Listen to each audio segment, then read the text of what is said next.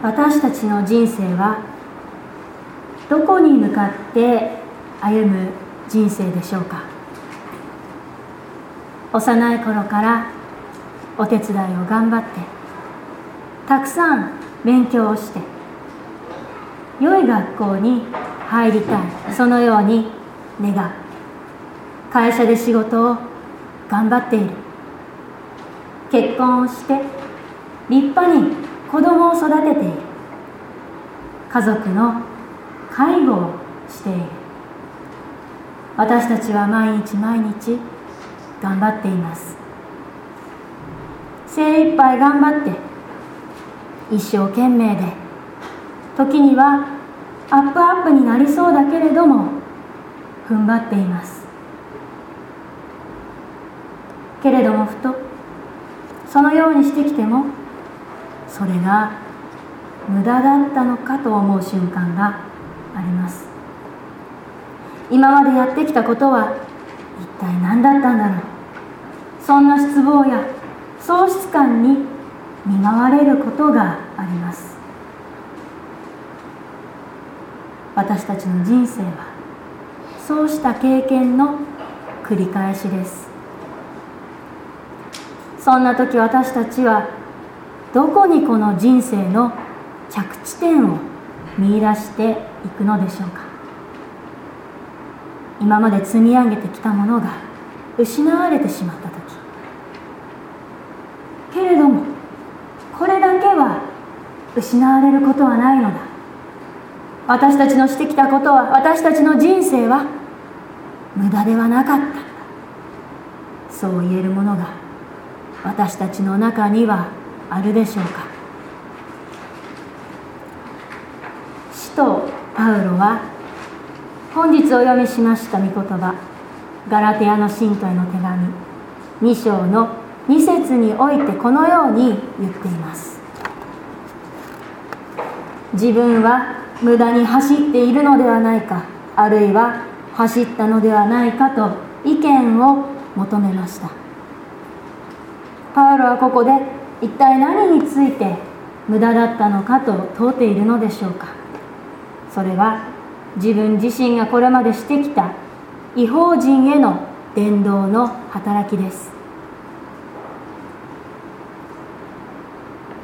自分が受けたイエス・キリストの福音をユダヤ人だけではなくて違法人にも伝えていく。その伝道の働きのことです。その命を捧げた人生をかけた歩みが無駄なことだったのではないか。そのようにパウロは主だった人たちに相談をしました。パウロは違法人に広くキリスト教を広めた。そのような伝道者として有名な人物です。つまりユダヤ教の背景のない人々に主イエス・キリストの到来救いの実現を告げ知らせ教えていきました。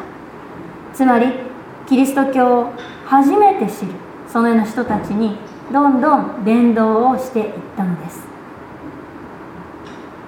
けれども私たちが今朝読みましたこのガラテヤの信徒への手紙。この手紙はそのようなキリスト教を全く知らない人たちに向けた手紙ではありません。むしろすでにキリストを知っている。キリストを私の救い主だと信じている人たちに向けて書かれた。それがこのガラテヤの信徒への手紙です。この手紙だけではありません。新約聖書に収められている。パウロの手紙はどれも信仰を持っている人たちの群れすなわち教会に向けられた手紙であります。どうしてパウロはこのように多くの教会に手紙を書いたのでしょうか？それはパウロが自分がただがむしゃらに伝道をすればよいと考えていたわけではなかったからです。むしろパウロは自分を通じて福音に触れた人たちその人たちのことをいつも覚えて祈っていました。遠く離れたところに行ったとしてもその人たちに対して配慮をしなければいけない。そのように考えていました。パウロは教会をどんどん立てていくだけではダメなんだということをよく知っていました。実際にパウロの伝道によって立っていった多くの教会は教会を形作っていくその歩みの中で道からそれていってしまったわけです。信仰を保ち続けられなくなっていたのです。そして罪を犯していました。人と人がぶつかって教会内が混乱してしまう。裁き合ったり傷つけ合っている。本来ならば神様の愛を知っていて神様の愛にあふれている。そのような教会の中でこのようなことが起こってしまっていたのです。そのような教会の一人一人をパウロは絶えず心配していました。ですからパウロは正しい福音を広く語っていく。そのことだけではなくて正しい福音に沿って歩みその歩み方にも敏感であったのです。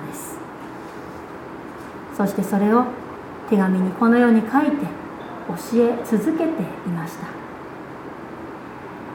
2章の5節にはこのように記されています。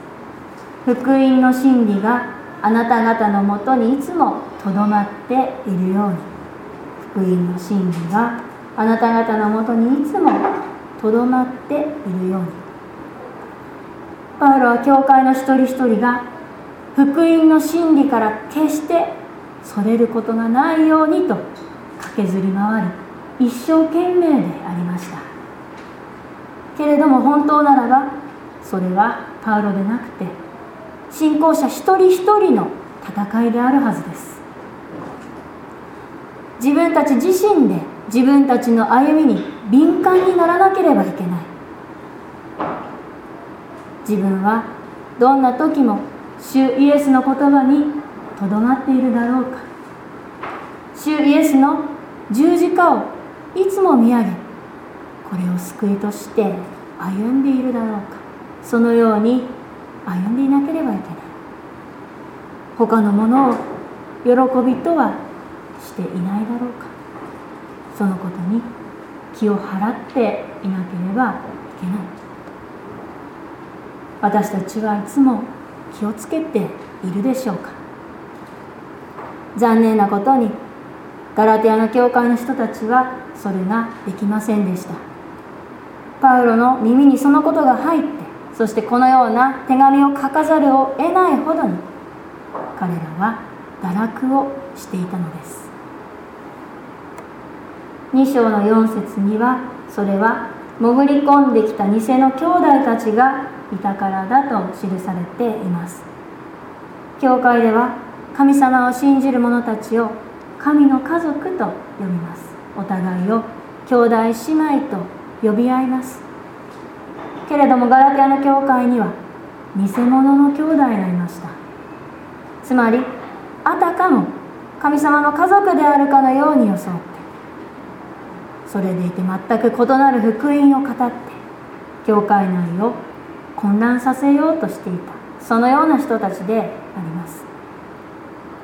この人たちは4節をよく読みますとこっそり入り込んできた。そのように記されています。ちょっと面白い表現だなと思いました。罪の誘惑というのもこれと同じです。うっかり玄関の戸に台所の窓に鍵をかけ忘れてしまう。私もよくあります。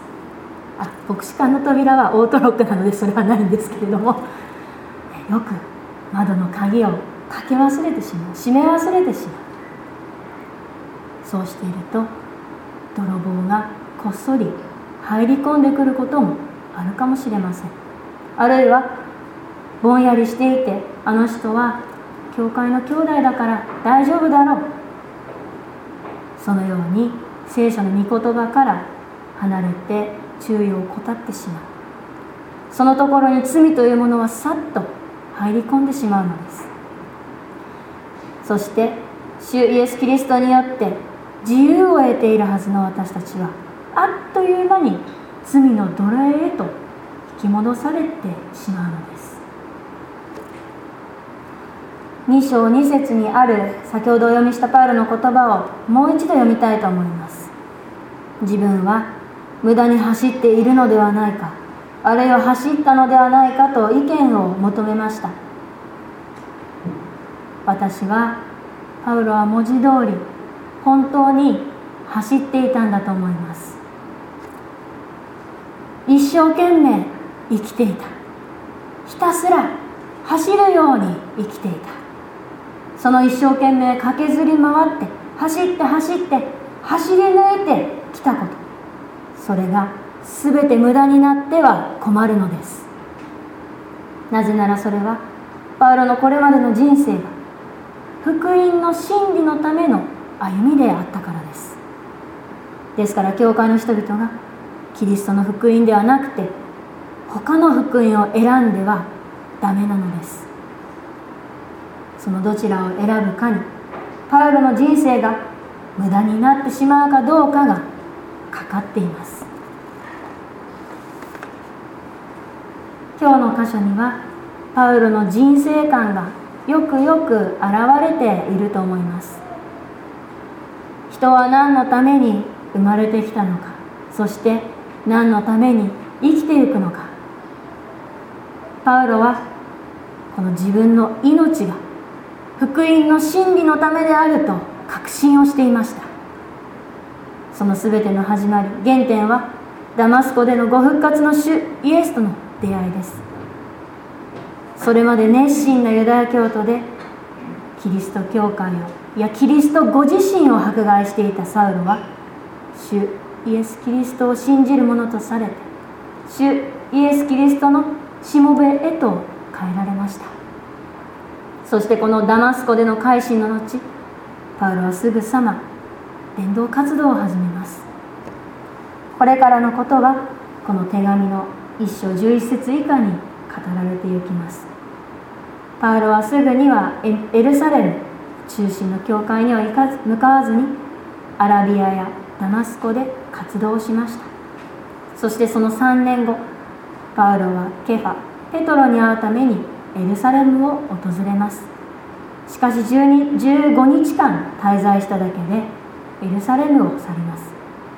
その宣教活動はアンティオキアというところを中心に行っていました。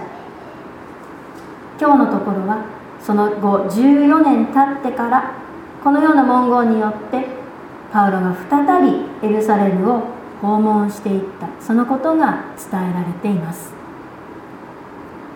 実はこの14年もの間パウロとエルサレムの教会の一部の人たちの間には溝がありました。同じ神様の家族でありながら主イエス・キリストを信じる者同士でありながら分かり合えない部分があったのです。長い間その溝はなかなか埋まりませんでした。その主な原因の一つそれはユダヤ人が生まれながらにして行う割礼でした。パウロは再びエルサレムを訪れるまでの14年間違法人にユダヤ人以外の人たちに対して熱心に伝道をしていました。しかし違法人がキリストにあって救われた時彼らに割礼を施すか否かそれが人たちの間で常々議論に上がっていました。14年の時を経てこの問題を解決すべくパウロはバルナバそしてテトスと一緒にエルサレムへと向かったのです。使徒原稿録の15章にはエルサレムで行われた人たちの会議の様子が伝えられています。今日読んだこのガラテヤの信徒への手紙はこの使徒会議の並行記事。パウロの視点でこの時の様子を伝えた箇所であると言われています。この時エルサレムで使徒たちの会議が開かれたきっかけというのは使徒言行録15章1節を読みますとこのように記されています。ある人々がユダヤから下ってきてモーセの慣習に従って割礼を受けなければあなた方は救われないと兄弟たちに教えていた。つまりある人々特にユダヤ人からクリスチャンとなった人たちその人たちが本当の救いに至るためには割礼も受けなければいけないそのように言っていた。それがこの会議の発端でありました。キリストを信じる。信仰によってのみ救われるのか。それとも割礼を行わなければ救われないのか。この議論に決着をつけるために会議は開かれました。そして使徒長老たちの協議の結果。人はキリストへの信仰によってのみ救われる。このことが確認され違法人が改めて立法を行う必要がないということが公に宣言されたわけです。今日のこの箇所はこの様子がパウロの視点から語られます。パウロはエルサレムに行って主だった人たちつまり使徒であるペトロヤコブヨハネに違法人クリスチャンへの割礼の必要性を個人的に相談したようです。そこでは2つのことが確認されました。一つは割礼を含むいかなる法律の立法の義務は救いのためには一切必要ないのだということ。そしてもう一つペトロはユダヤ人に対して伝道をしていくそしてパウロは違法人に対して伝道をしていくということです。主だった人たちはそもそもユダヤ人でした。ですから違法人に伝道するということ自体あまり真剣に考えてはいませんでした。ですからここでパウロが違法人伝道へと向かうことが正式に教会の決議として承認されていったのは非常に大きな決定であったわけです。使徒言行録の15章16節から18節を読みますとこのパウロの違法人伝道を決定した使徒会議の記録として使徒のヤコブという人が古の預言者アモスの言葉を引用してこのように語ったことが記されています。それは人々のうちの残ったものや私の名で呼ばれる違法人が皆死を求めるようになるためだ。このアモスの予言の言葉からわかるのは全ての民が神様の民とされていくということです。そしてそれは古の時代から予言されていた神様の御心であったということです。つまり違法人伝道そしてこの越谷教会の救いも神様のご計画であったのです。パウロはガラテヤの信徒への手紙の2章6節で神は人を分け隔てなさいませんと言っています。神様は御子キリスト完全なる神様の恵みによってこの世へと使わされました。そしてキリストは十字架にかけられました。キリストは私たちの罪の身代わりとなって死なれました。この罪というものはユダヤ人であっても違法人であってもあるいは私たちであっても平等にあります。聖書は正しい者はいない一人もいないと証言しています。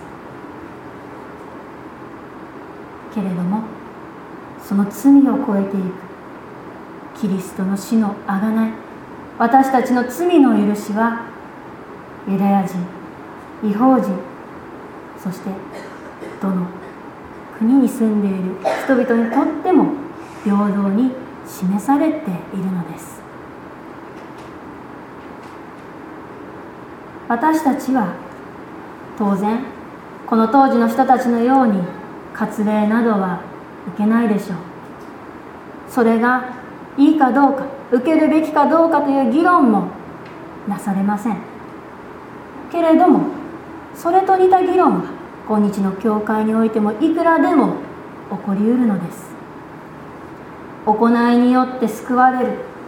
そのような思いは私たちの隙をついてこっそりといつでも入り込んできます。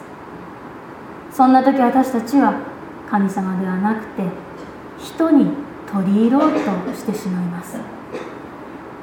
私たちはこのような失敗を繰り返すのです。けれどもそのような私たちの罪を許すために神様は御子イエス様をこの世に送ってくださいました。私たちが主の十字架を見上げて悔い改めて神様の方に向き直る時。神様はどんな私たちであったとしても主のもとに立ち返ってきた私たちをぎゅっと抱きしめてよく戻ってきたねと喜んでくださいます。この朝私たちは与えられた御言葉パウロの伝道者としての人生その中で絶対に譲れないものが何であったかを共にお読みしました。それは神様が御子イエス・キリストを通して示された愛です。キリストの福音です。福音とは嬉しいお知らせです。ですから2章の5節でパウロが福音の真理この福音の真理にとどまっているようにと教えているのはキリストの福音に生きていることが人生の喜びであるといえる真理です。キリストの福音によっていつもどんな時も喜んで生かされているそのような真理です。逆を言うならば喜びでない時があるような真理は真理ではありません。キリストは全ての人のために命を惜しまず捧げ尽くして死んでくださいました。それは極論を言うならばこの私のための死である。それと同時に私がどうしても愛せない許せないあの人のための死でもあります。人々が敵対をして批判をし合って裁き合って最悪殺して殺し合ってしまう。そのような殺伐としたこの世に神様の愛は分け隔てなく注がれています。人生は本当にどんなことが起こるか分かりません。自分の思い通りにいかないこともたくさんあります。けれどもたとえそうであってもこれは神様のご計画であるそのように信じて受け入れていく。いやこれこそが神様の見業である。そのように神様を褒めたたえていく。これが福音の真理であります。このことをパウロはよくよく知っていました。パウロ自身がキリストの福音によって変えられいつもどんな時も喜んでいたからです。ですからパウロはこの福音の喜びの真理を語り続けました。晩年になってパウロはキリストの福音を伝道したために逮捕されてしまいます。そして牢屋に入れられてしまいます。本当に辛くて苦しかったことでしょう。けれどもこの獄中でもパウロは手紙を記します。フィリピンの信徒への手紙それがその手紙です。パウロはここの4この手紙の4章4節においても主において常に喜びなさい。重ねて言います。喜びなさい。このように綴ってこの手紙は主への感謝と喜びにあふれた。喜びの手紙とも言われています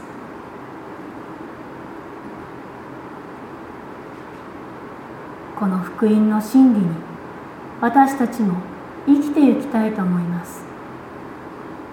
私はこの朝与えられた御言葉を通してこのように強く思わされました。人生において自分が積み上げてきたものがたとえ崩れ去る時が来たとしても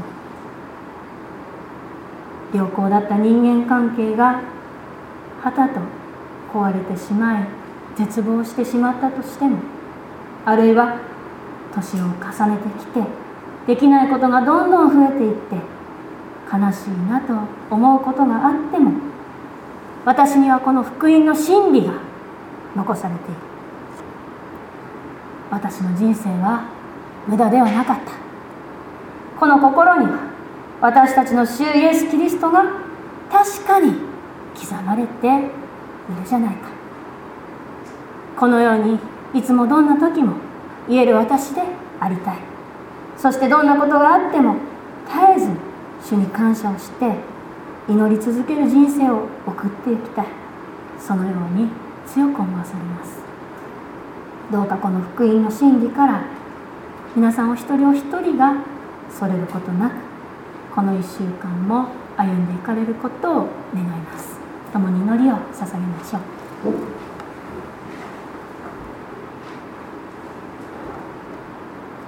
ご復活の主イエス・キリストの父なるお神様あなたの皆を褒めたたえます。